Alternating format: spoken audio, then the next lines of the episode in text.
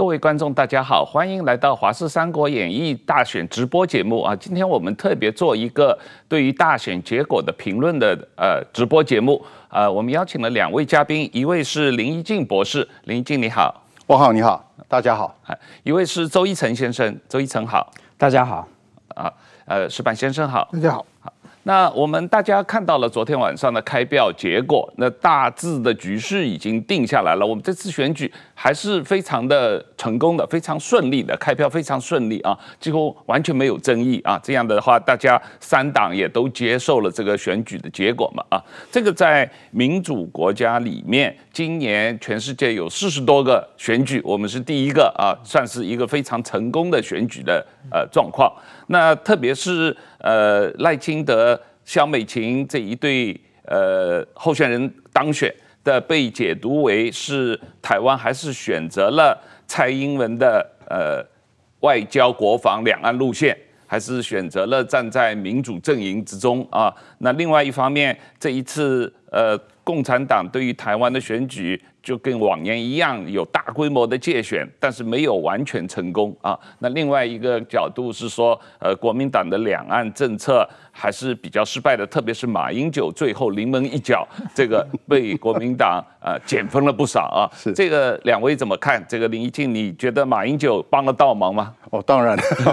那个呃，事实上在选前啊，我跟那个民进党的呃朋友就是在开呃就在聊天嘛，然后他们就讲说他们非常非常的紧张哈，觉得非常感谢马英九。呃，对，没有，他们那时候就就呃大概是一两个月前呢，他们就很担心这个选情嘛，那赖赖清德的选战也混沌未明嘛，那时候就我就安慰他们说啊，你不用担心啊，我觉得说习近平一定会在最后一刻出那个出手帮你们的，哦，然后我还说跟他们打赌，就后来呢，我不知道是到底选呃赌赢了还赌输了啊，因为最后出手的不是习近平，而是马英九 哦，那那个有些人说是马英九呢，事实上是跟习近平有那个共识以后，他派他来出手。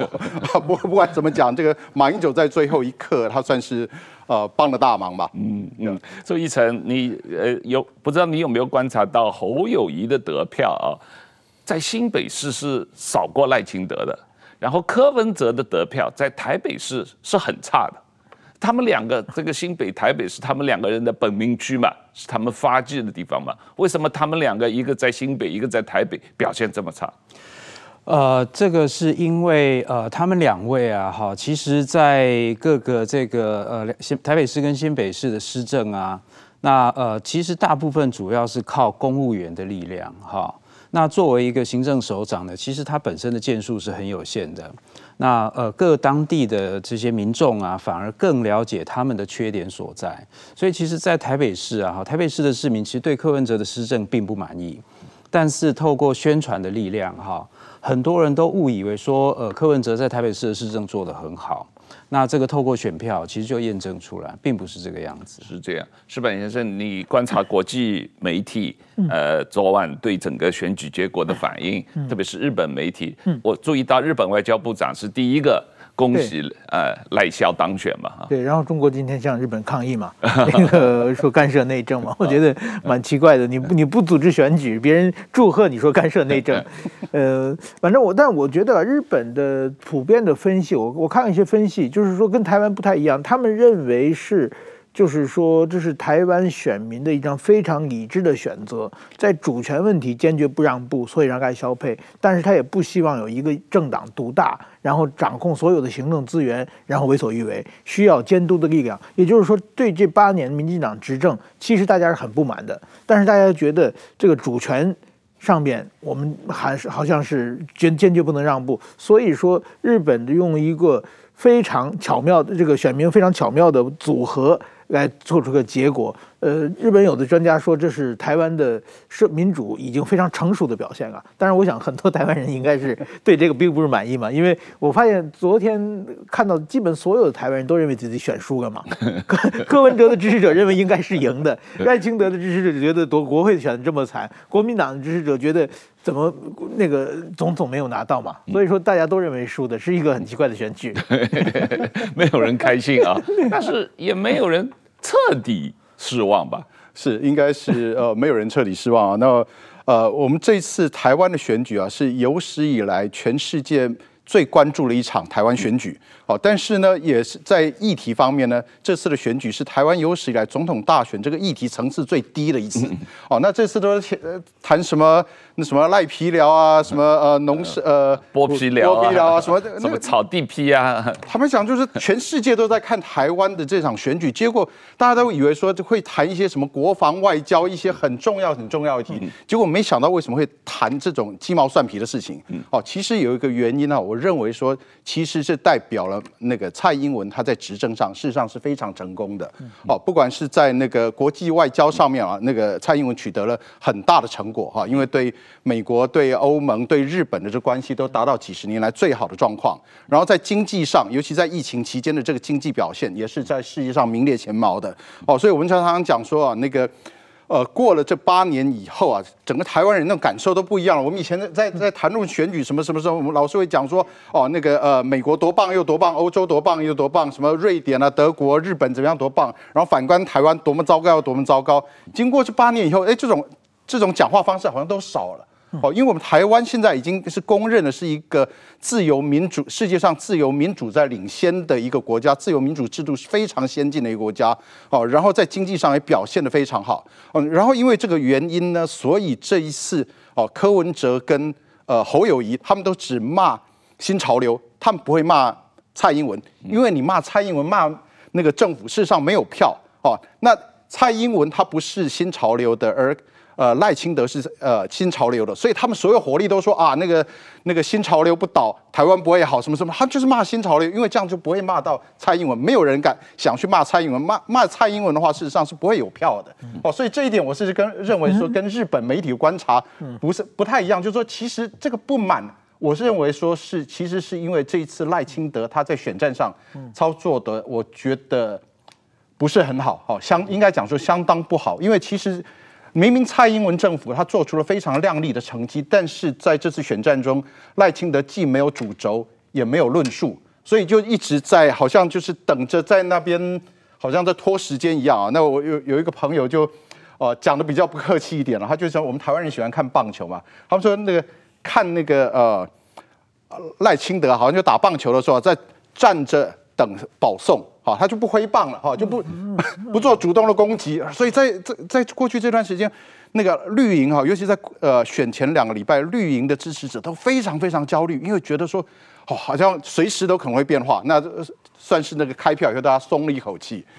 嗯，刚刚谈到这个选战的议题哈，我觉得呃马英九先生啊，他的介入啊哈，其实就是想要把他自己的 agenda 哈放到这个选举里面。那马英九他最在意的是他自己在这个两岸关系上面的历史定位哈，所以他在卸任之前去见习近平，卸任之后又跑到中国大陆去访问。那现在啊，他这一次的介入啊哈，他一方面呢，呃，在排除国民党的提名哈，一开始呃可以讲说他呃不希望呃郭台铭哈来代表国民党，然后后来啊哈。他要把他自己的立场，把他强加在侯友谊先生的身上，哈，所以才会出现这次后面这个呃有点荒腔走板的行为，哈。那他就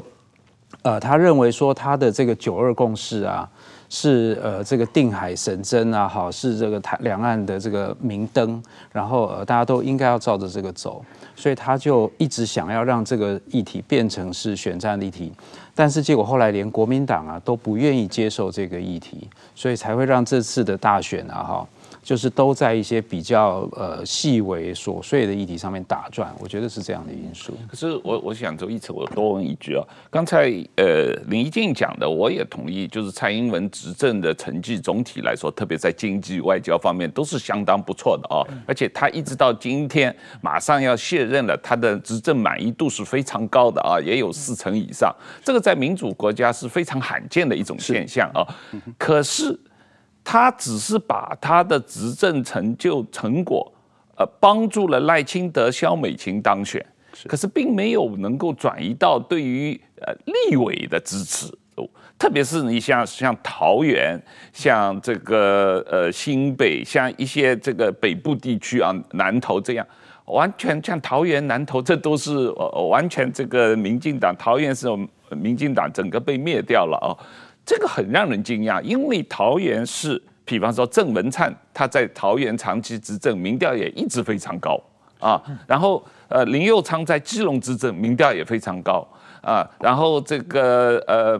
呃林这个林静怡呃不是呃呃就是呃林志坚在新竹执政，民调也非常高，可是都没有能够帮到当地立委选举。是这个是为什么？呃，这个呃大的全国性的议题哈，全国性中央政府的政绩啊，呃，跟个别选区啊，哈，其实没有办法完全相等哈，因为在地方上的选举有很多细微的因素。那呃，如果说民进党的立委啊，他们在个别选区啊，是以并不是太大的差距落败的话哈，那中间可能有种种的因素，有他个人的因素啦，地方派系的因素啦等等。那所以呃，跟中央政府的政绩比较难完全挂挂上等号哈。那那另外一方面还有就是，蔡英文政府其实帮台湾挺过了非常困难的八年哈。那呃，他让台湾的经济可以持续成长，然后呃，基本工资可以持续往上调哈，然后挺过了这个全球疫情。那所以非常的困难，但是呢，呃，现在这个是全世界规模的呃贫富差距的拉大。那呃，全世界几乎没有任何一个政府啊，哈，不管他是左派的政府、右派的政府，都没有办法去处理贫富差距扩大这个问题，哈。那所以这个问题会变成是呃蔡英文政府留下的一个难题，哈。那并不是他的错，而是说这个是全世界有这样的趋势。那但是这些呃贫富差距的问题啊，它就会造成民众的剥夺感的不满。那这些不满呢，就是赖清德总统他接下来要去处理的问题，所以这是他的挑战。呃，我我觉得可能还有一个就是，我觉得在台湾人的想法中，对你这个人的评价跟要不要投你，其实是两个判断标准的。我觉得这跟族群也有关系。我觉得最最明显的例子是陈水扁，一九九八年的时候，他当台北市长，嗯，然后他的民调到现在为止也是历史上最高的，嗯，就是那台北市民每个人都对陈陈水扁的执政很满意，但是投票的时候我就是不选你，因 为因为你不是我自己人，你虽然人也能力也不错，做的也很努力，我对你的成绩评价，但是你不是我自己人，我投票的时候我宁可选一个可能不如你的，但是我们自己人的，我觉得这一点还是很明显的。这个到现在为止，我觉得。还是一样的，就是现在我们比如说这次选举有很很好几个有身上有弊案被指证出来很多问题的立委全部当选了嘛。嗯，这个事情我想如果出现在日本的话，一旦被爆出来，不管你是有你怎么解释，先政党先给你切割嘛，你不要烧到我嘛，然后你先离党嘛，然后你然后等你证明你没事之后你再回来。但是在台湾的话，政党就抱着他，然后呢，选举没有受影影响。我觉得这个是一个非常台湾特殊的一个现象。对，这个确实是啊。你看现在立院、立法院当选的啊，除了这个韩国瑜、谢龙介这样，你像这个这个各个地方派系啊，马文君啊，这个严家、马家、谢家，什么张家、廖家、傅崐萁这些人。大家都认为是什么地方家族政治跟黑金挂钩，然后不停的被揭发有各种各样的弊端，然后好有些人甚至还坐过监狱啊。可是好像国民党完全不跟他们切割，继续挺他们，而且有好些是挺他们第二代啊。是，嗯，这个哈是因为呃，现在这个社会啊哈有两套认知哈。那呃，国民党啊，他们从大概二零零四年、零五年开始啊，哈，就在全力的操作，说民进党啊非常会去呃用各种手段啦，然后民进党的派系啦，然后民进党也有贪污啦，也有黑金啦等等哈，所以呢，造成说呃有一部分的人民啊，他们完全相信这一套。好，所以呢，呃，虽然他们自己所支持的人，哈，比如说你说，呃，国民党这些地方派系的人，他们觉得说，哎，那我们确实，呃，我们的候选人确实有这些问题，但是他们接受另外一套说法，就是民进党的问题更多，或者民进党也有这些问题，那所以与其，呃，去选民进党的人，那不如就来选这个地方派系的人，哈，那所以我觉得说，呃，这个，呃，对台湾社会所建立的这种，呃，对民对民进党，哈。的这个 stereotype 一个刻板印象，不停的去洗脑、强化操作，所以去让民众相信说，民进党也是一个黑金，然后也有贪污，好，也有所有的问题。那这些印象其实后来啊，对柯文哲先生哈的选票有很大的帮助，因为有相当多的年轻人，他们也接受了这套说法。嗯，对，OK，呃，事实上这次的选举哈，关于那个呃黑金的一些传闻哈，的确是蛮多的。哦，那据我所知，这也不是完全是空穴来风。那为什么有这些问题呢？因为民进党基本上是比较偏向于一些大型的呃建设计划，像那个呃。那个呃前瞻计划有八千四百亿，好，然后像光电的计划、风电的计划等等，好，那这像这些大计划，那就钱都很多，然后从中央一层一层的往下流下来。那尤其像前瞻计划，事实上是让地方去提计划，一开始并没有明确的计划，而是地方提计划来争取预算，预算先已经先拨下来了。结果呢，最后在基层，因为在基层很多是。那个呃，最基层的民意代表是在国民党手中，所以很多的计划是国民党提出来的，就拿到这些钱，然后那些钱到后来就是乱七八糟的。但是呢，所有那些呃账都算到了民进党头上，因为民进党是在中央执政的，这个预算一开始前瞻计划也是。那个民进党提出来的，结果最后拿到钱的很多反而是，呃，我不能讲说完全都是国民党，但是国民党跟民进党都有，而且据我所知，国民党还拿到了，可能还比较多，所以这实在是很冤。但是在民进党这方面，他在执政上面，他这种偏好大型计划，的确有他的问题在。可是台湾确实是缺乏基本基础建设。是。不怎么解决呢？这个问题。呃，事实上哈，就是说，呃，我不是说呃特别要先讲，我不是特别要挺那个柯文哲，但是柯文哲他这个人，呃，他讲了很多话是有道理。他就其中有提出来一点，就是说必须先有计划再有预算，不是先有预算再有计划。哦，那像这种特别大型的前瞻计划，为什么受到大家批评呢？是就是因为它是先有。预算出来了八千四百亿，然后细节的计划都没有，是呃，就是我们刚才讲的嘛，是各个地方往上提的，然后往上提的这些计划，有时候就说哦，钱那么多，然后地方的派系、地方的黑金势力觉得有那些钱，我们就来想办法啊，然后这个事情你去弄，那那个正正正正正正当的生意人都不敢去碰的，就碰的那些的人都是一些乱七八糟的人，嗯，哦，这个是对民进党来讲是非常伤的一件事情，对。我们谈一下选后国民党的走势啊，因为侯友谊的选票在新北市少过呃赖清德，他会不会被新北市民罢免啊？但我觉得可能性不大了，像韩国瑜那样的发动这个公投罢免。呃，另外这个侯友蓝营新的共主是谁？是卢秀燕还是？蒋万安啊，这个也可以讨论一下。然后国会的局势，这个韩国瑜会不会当立法院长？然后整个国会是不是呃国民党的红二代操控了啊？这个呃林宜敬你怎么看？OK，呃，我想国民党哈，它几十年来哈，大概从一九七零年代、一九八零年代就一一直有一个问题，它没办法解决的，就是所谓的本省国民党跟外省国民党的问题啊，因为。呃，国民党在一九呃四五年啊、呃，或者说一九四九年来台湾的时候啊，基本上它是一个外来的政权，所以他来台湾以后，他就积呃积极的笼络台湾的地方派系。哦，那这些地方派系呢，呃，就是主要是呃控制了那个台湾省政府，然后中央政府那时候还呃中央政府跟省政府是分开来，中央政府是外省人在掌控，然后那个台湾省政府跟台湾省议会是台湾人在掌控。哦，那这个事情呢，事实上一直没办法在呃。蒋经国这个强人的手下呢，事实上他可以取得一个平衡哦。可是，一旦那个蒋经国过世以后，这时候就出现问题了。到底谁要主导？哦，我们当然看当初那个呃李登辉那时候当总统的时候，出现了什么政争啊，什么什么，这个就是他的基本的问题。哦，那事实上国民党应该感谢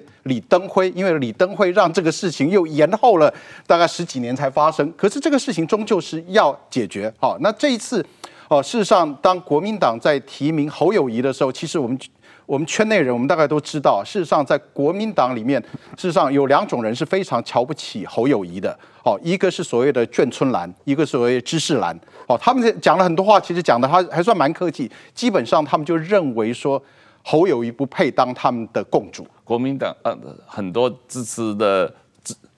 知识蓝，知识蓝认为侯友谊是没有草的草包。对，对，对，对，就讲那个其实已经讲得很难听了。哦，那这个事情呢，那后来那侯友谊怎么解决呢？侯友谊为了争取这个眷村蓝的支持，所以他又找了赵少康进来，然后找了赵少补充，找了赵少康。对，然后由这些呃人在操盘嘛，哈，然后呢，呃，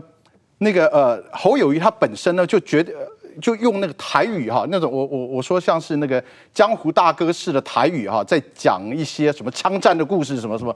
坦白讲，那个那个事情，他这样一开始讲以后，那些呃知识蓝又觉得说非常的反感，所以那些知识蓝又跑了。所以很多据我所知，很多的知识蓝跟眷村蓝都跑跑去投柯呃柯文哲那边了。哦，所以这次呃。侯友谊他原来他其实在呃新北市的政绩相当不错哦，据我的了解是相当不错的，风评也都相当好。然后之前大家都认为他是一个非常聪明的人，可是他这次的选战，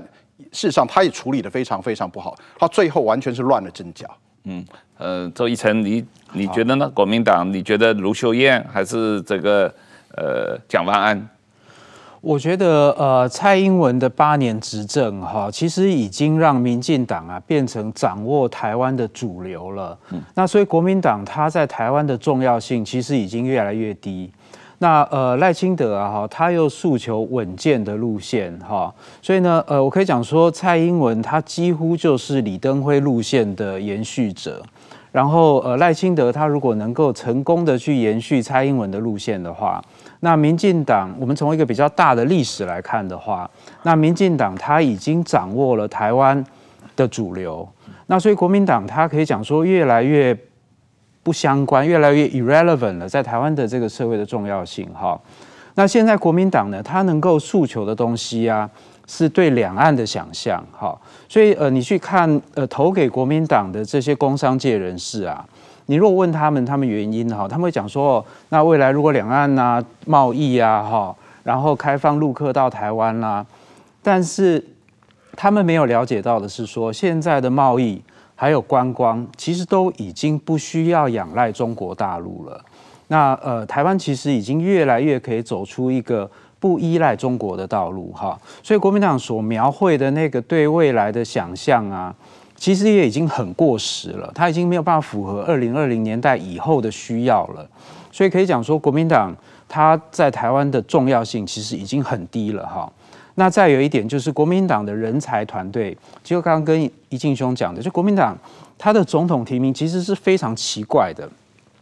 从提名洪秀柱那一次，到后来居然变成韩国瑜，然后再变成这个侯友宜哈，这些都不是真正国民党。正统的精英，哈，所以他其实跟我们过去我们这些大概四五十岁以上的人对国民党理解是很不一样的。那代表的是国民党背后真的已经没有人才了。其实真的没有人才。我们可以讲说，八零年代、九零年代之后啊，台湾社会的人才几乎哈，特别法政人才、社会方面的人才，都跑到反对国民党这边来。所以现在民进党的人才库是过剩的。民进党现在有个内在的问题，就是说它里面的人才太多了，然后它会互相呃，就是没有足够的位置哈，然后甚至会产生内部的竞争，好，这是民进党接下来面对的问题。国民党东西在它根本没有人，所以现在排出来说哦，有那些。呃，战斗蓝好像很厉害。除了韩国瑜以外，还有什么徐巧芯啦、王宏威啦、罗志强啦、马文君，对对，这都是人才啊。对，那个就是战斗的，用来战斗的。对，但是他不是真的说能够呃去领导的人才。他问题在治国，但能捣乱。对，所以我现在如果问我哈，我一个非国民党的人啊，给国民党一个客观的处方的话哈，我建议啊，赶快让蒋万安出来。我觉得要救国民党，大概就靠蒋万安哈。那蒋万安当然他有他家族历史包袱，但是呢，呃，大部分的年轻选民啊，可能根本不晓得这些事情哈。那呃，但蒋万安啊，他毕竟有一个非常不错的社会形象。那我也跟蒋万安的朋友提过，我说。男人的青春也是有限的，我觉得啊，蒋万安真的要赶快，就他如果对国民党有责任感的话，要快。那可是卢秀燕呢？卢秀燕应该排在蒋万安之前吧？论资排辈的话，我认为没有。我认为说，呃，对，呃，整体就是整个社会来讲，哈，我觉得蒋万安的号召力会比较强。然后就对国际上啊，哈，我觉得蒋万安也比较有说服力。我认为是这个、嗯。可是卢秀燕这次辅选很成功啊，在台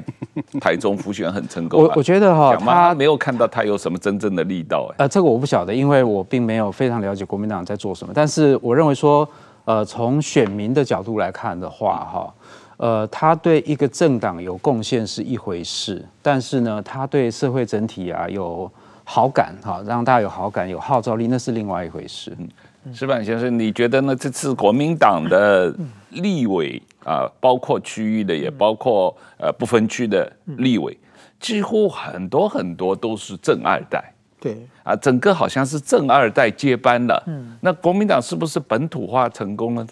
我认为国民党这个政党，我们看到整个选举下来，他他已经结束了历史使命了。他这次诉诉所选举的从头到尾的所有诉求，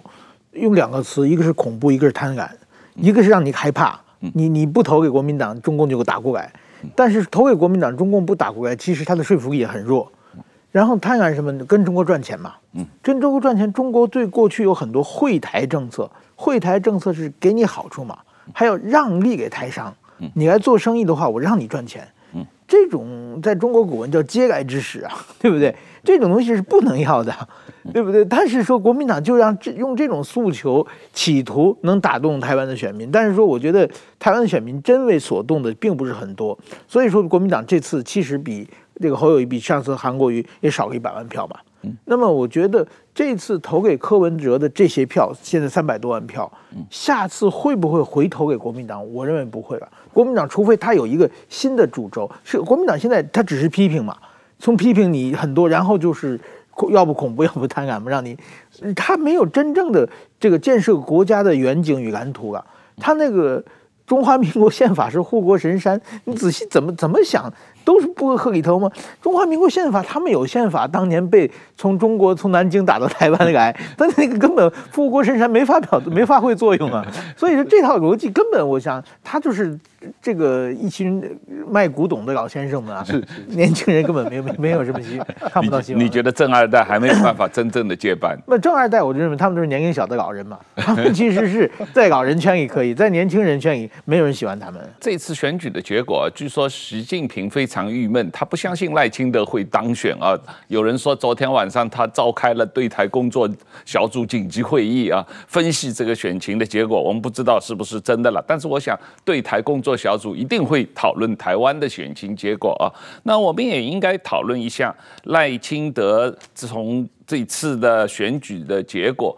你可以得到什么教训？民进党应该做一些什么的改革，采取一些什么？相对的措施啊，特别是在国会的执政的状况，呃，怎么样把它赢回来？然后另外一个是在这个两年以后的地方选举，怎么样把它赢回来？这都实际上是给赖清德是蛮大压力的啊。那这个呃，林静仪。林一静，不好意思，你 你这个你这个民进党这一次选举的状况，你觉得他们存在的问题，比方说网络战啊、青年的工作啊，怎么怎么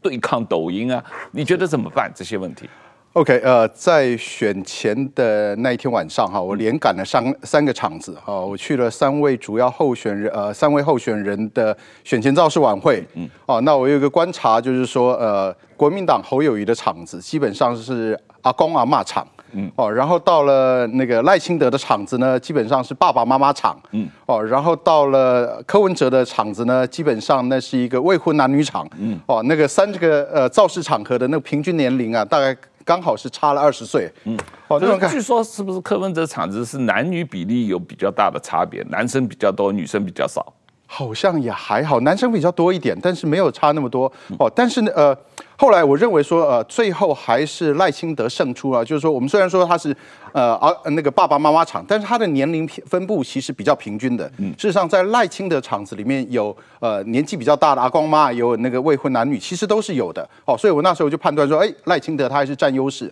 哦，但是不管怎么说呢，看到那个柯文哲那个场子还是很震撼，因为当场全都是年轻人。我大概是走来走去，我感觉好像我是那边唯一的老人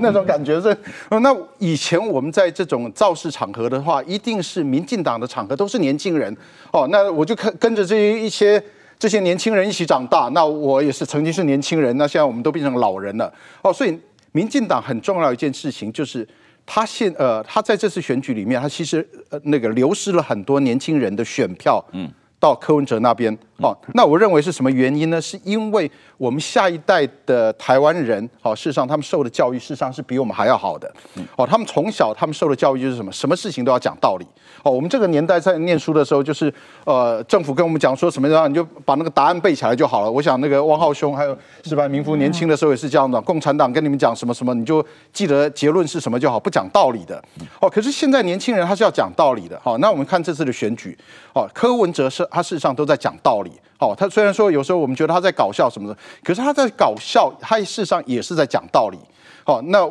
那个呃赖清德的选战是感性的，柯文哲的选战是理性的，好，那对于我们这些呃中年人来讲的话，呃中老年人呢哈，我们也许会觉得说呃柯文哲这个人不讨人喜欢哈，我们就那个开玩笑讲说啊，那个呃柯文哲这个人呢，就是说你认识他越久，对他了解越多，好，越会不喜欢他。哦，可是呢，那个柯文哲对年轻人还是非常非常有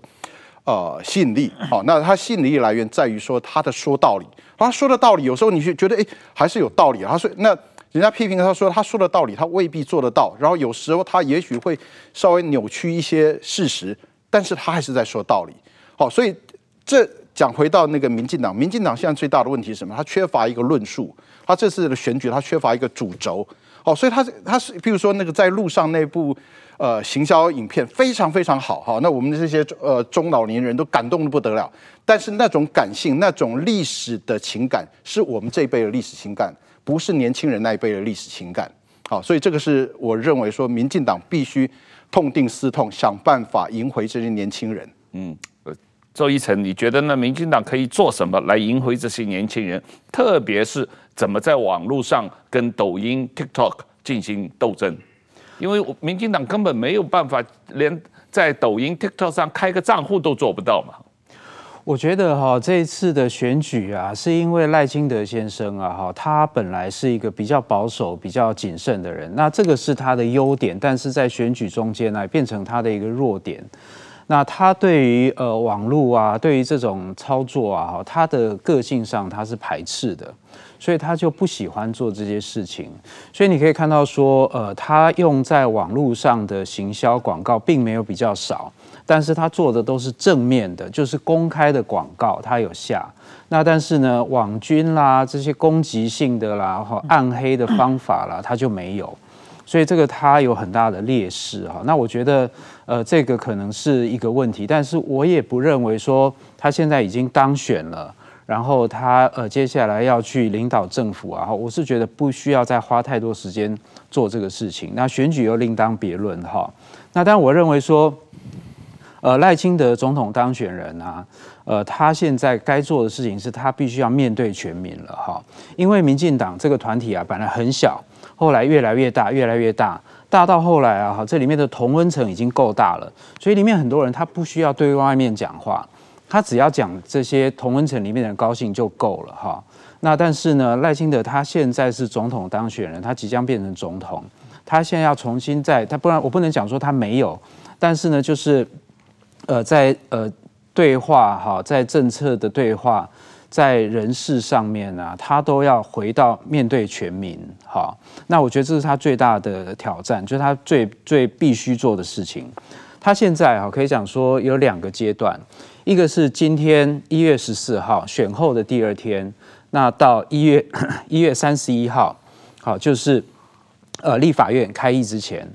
那立法院一开议啊，就要选举正副院长，好，所以呢，呃一月十四号到二月一号之前，他必须要去呃进行政党的协商，哈，那我认为国民党啊，哈，最好不要坚持要提名韩国瑜先生啊，哈。来当立法呃立法院的院长，因为这个会继续伤害国民党，哈，这个会呃造成国会形象、我们的国际的尊严，哈，都会变得非常的呃低落。然后呢，也会继续伤害国民党的形象。我觉得国民党如果聪明的话，他们不要再继续讲这些话，哈，因为他们在选举的时候说要提名韩国瑜当立法院的院长，他也许是为了鼓励他的韩粉出来投票。那现在就已经投完票了，不要再真的去干这件事哈，不然的话真的会伤害到国会的尊严，也会影响到我们整个台湾民主国家的国际形象。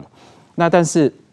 这个就是赖清德哈，总统当选人，他必须要去想办法的哈。所以他呃，而且他现在是呃，也是执政党的党主席。那执政党党主席的身份呢，哈，他也必须要开始去想，呃，其实二零二六年哈的县市长选举啊，也马上就到了。那民进党这次啊，其实有很多很好的人才，后来不幸。呃，在立法院立法委员选举没有当选，那这些人他们哪些人要接下来去挑战二零二六要安排？然后呢，呃，在二月一号到二月呃到五月二十号，赖清德呃总统当选正式宣布就任的时候，那他也必须要以党主席的身份呢、哈。来安排这些人事布局，好，所以我觉得这个是他现在应该要做的事情，而且他所有这些思考啊，哈，特别是不要让民进党的这些呃头人啊，哈，一再的用党的利益这个角度来谈事情，好，他现在所有事情都必须要以全民的利益来谈，我认为是这个样子。石板，你有没有觉得赖清德呃或者呃蔡英文政府，他们执政成就很好，可是他们对一般民众的宣传？似乎完全没有办法渗透到一般民众的这个。对，我觉得这等于这次选战，特别是对年轻人啊，比如说我我们看到上一次四年前赖清德呃蔡英文出来选的时候，他接受了很多的网红的采访嘛，像波特王啊，什么伯恩夜夜秀啊，对不对？还有馆长，嗯，这些人上次支持赖清德的，支持蔡英文的，这次基本上全跑到柯文哲那里去了嘛。对。然后对这方面这些网红大 V 都跑掉的话。好像赖清德无动于衷嘛，就我想那个这次改成贺龙夜夜秀秀嘛，只有赖清德、萧美琴没有去嘛，别的候选人都去了吧，所以说我觉得在这这一点上，好像在网络上对年轻人的诉求很，我觉得很弱了。就比如说昨天晚上投就开完票之后，晚上我们把我和我同事，同事从东京过来帮忙的，发完稿子十一点多，我们在松江路办公室下去吃饭。然后就碰了一群年轻人，在高喊什么“台湾的选择柯文哲”，什么“义无反顾拼一次”，这个好像是那个足球比赛刚刚散场，那些球迷还 还在兴奋的状态了。我觉得跟柯文哲的比号，柯文哲的口号确实很响亮嘛，大家一下就最有力嘛。那赖清德的走对的路，什么选对的人，这个你是没办法变成口号的嘛。另外一个，所有人都可以说嘛，就是我我觉得这这方面就是。他他有点诉求太怎么太柔和了，反而就是没没有激情，这点我觉得是一个很大的不同啊。蔡英文的外交、国防、两岸路线啊，这次选举还是被大多数选民接受的啊。那国民党的攻击实际上没有真正的着力点啊。那呃，柯文哲也说他会继续蔡英文的外交、国防路线啊。当然他怎么执行，完全大家都不知道。那但是从立法院的这个生态来讲。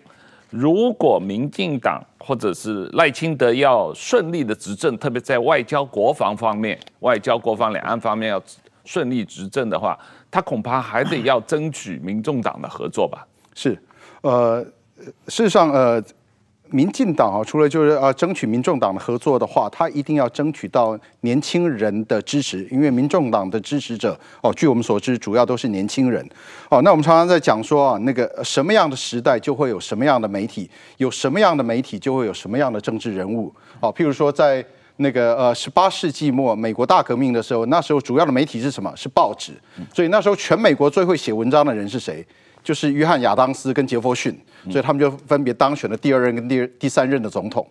后来呢，到二十世纪初的时候呢，主要的媒体是什么？是广播。广播。好，那广播的时代呢，最成功的政治人物是谁？是丘吉尔，是小罗斯福，是希特勒，是墨索里尼。哦，因为他们都很会讲。然后到了一九六零年代，电视开始出现的时候呢。我这时候最成功的政治人物是谁？是甘乃迪，嗯，哦，然后是雷根，哦，因为他们在电视上，他们就长得很好看，在电视上很会说。然后到了这个年代，事实上已经是一个社群媒体的时代。所以我们看美国，哈，就是出现了奥巴马，然后出现了川普，哦，他们都是靠着这个呃自己的社群媒体自己在发言的。哦，然后我们现在看这次的选举，你那个柯文哲他原来在。呃，社群媒体上，在脸书上，他就经常就发发表一些文章。哦，据我的了解，好像那个其中很多是真的是他自己写的，至少早期都是他自己在写的。哦，那但是呢，呃，就是赖清德跟那个侯友谊，他们显然是好像已经是跟这个时代脱节了。他还是用老的那一套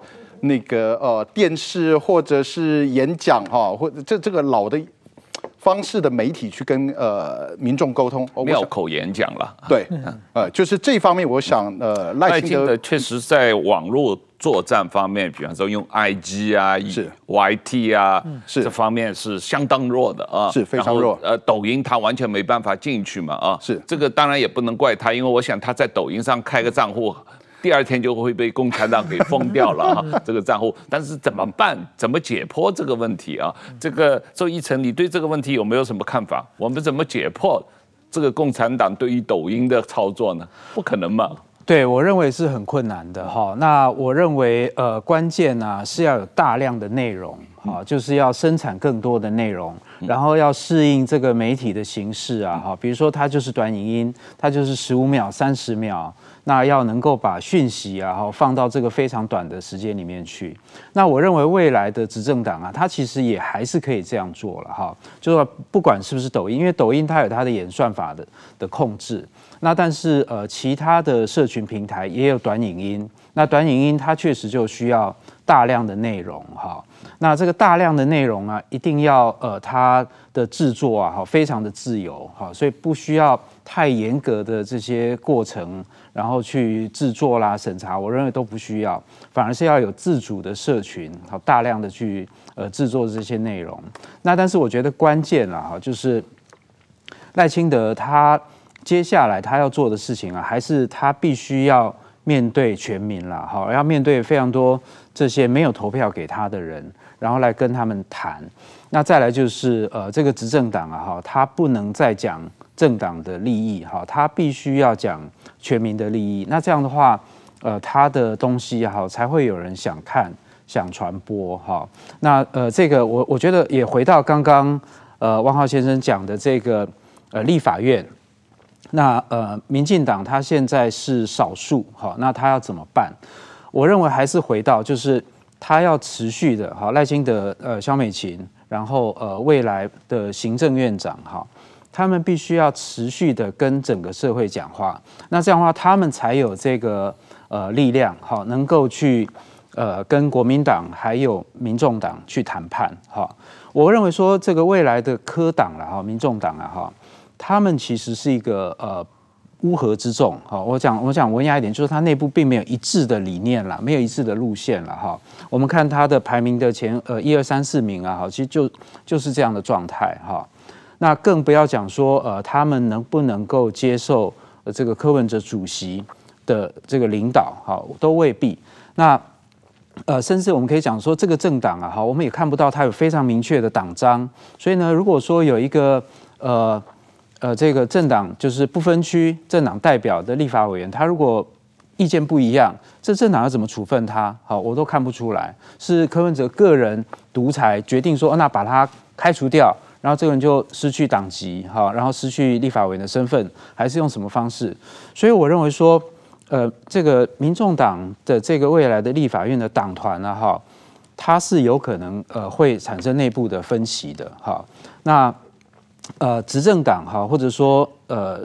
总统跟行政院长，他们必须要用全民的利益啊来诉求，然后让。跨党派的人，好愿意来支持他们的路线，那这个就是赖清德总统当选人，他一再讲的，他要用这个呃民主大联盟，好这个概念啊，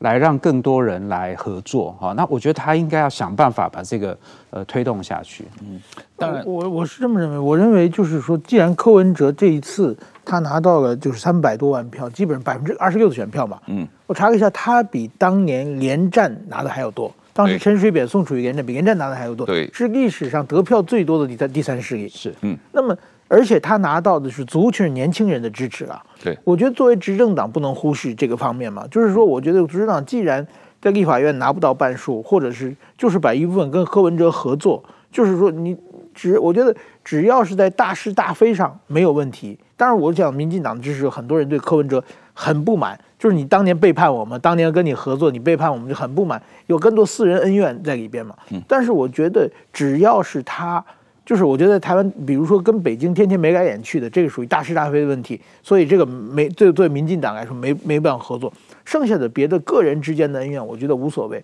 其实这件事情啊，那个朱立伦常说要有大我，不要有小我。但是跟柯文哲这次选举这个合作的时候，他满脑子都是小我，对不对？他如果说要当时让给柯文哲，让他出来主选。当当正的的话，可能今天就是克总统当选了嘛。嗯，所以朱立伦只想他国民党的利益，我国民党这么大党不能让给你，所以国国国民党这次就慢慢，毕竟要被历史淘汰。所以我觉得民进党，我觉得应该放开思想，既然他拿到了百分之二十六的国民的支持的话，如果在大是大非问题没有问题的话，民主主义就是协商嘛，就是让步嘛。对，但是问题是。柯文哲这个人没有诚信啊，大家民进党对他实在是没有办法相信，因为一个很大的问题就是柯文哲这个他不是一个正常的政党，他是一个柯文哲个人的粉丝俱乐部嘛啊，他所有的政策、所有的说法，二十四小时之内可以翻转几次嘛啊，这所以你跟他我赖总统跟柯文哲谈判，谈判好了还。两个小时以后，他就向媒体大嘴巴噼里啪啦说了啊，然后要网络直播啊。总统跟党主席谈判要网络直播，怎么谈？对吧？然后直播完了，白纸黑字签了，过了二十四小时，他又翻盘了，他又不承认了，怎么办？这对，关键是推他这个人的人格的可信度，我觉得现在对于绿营也好，对于执政团队，对于赖清德执政团队。这一点是他们跟柯文哲合作的最大的障碍了。我的看法哈，就是因为他现在这个柯文哲的政党，他的路线其实也是空的哈。那他里面的这些呃国会就当选人啊哈，其实都不一样，他意识性非常的高哈。那再加上柯文哲先生他本人啊，他自己都承认他没有确定的路线，他都说他是看议题。然后来看跟不同政党合作哈，所以确实就是现在要跟他谈一个，好像呃两两个政党对政党哈，或者说好像一个机构对一个机构的这种合作啊，其实没有意义的。那但是呢，要看每一个议题。那所以我就认为说，呃总总统或者说执政党哈，他们必须要对全民诉求，用民意的压力啊，来迫使他来合作。那就先跟黄珊珊谈一个浅见国造的议题吧，看看能。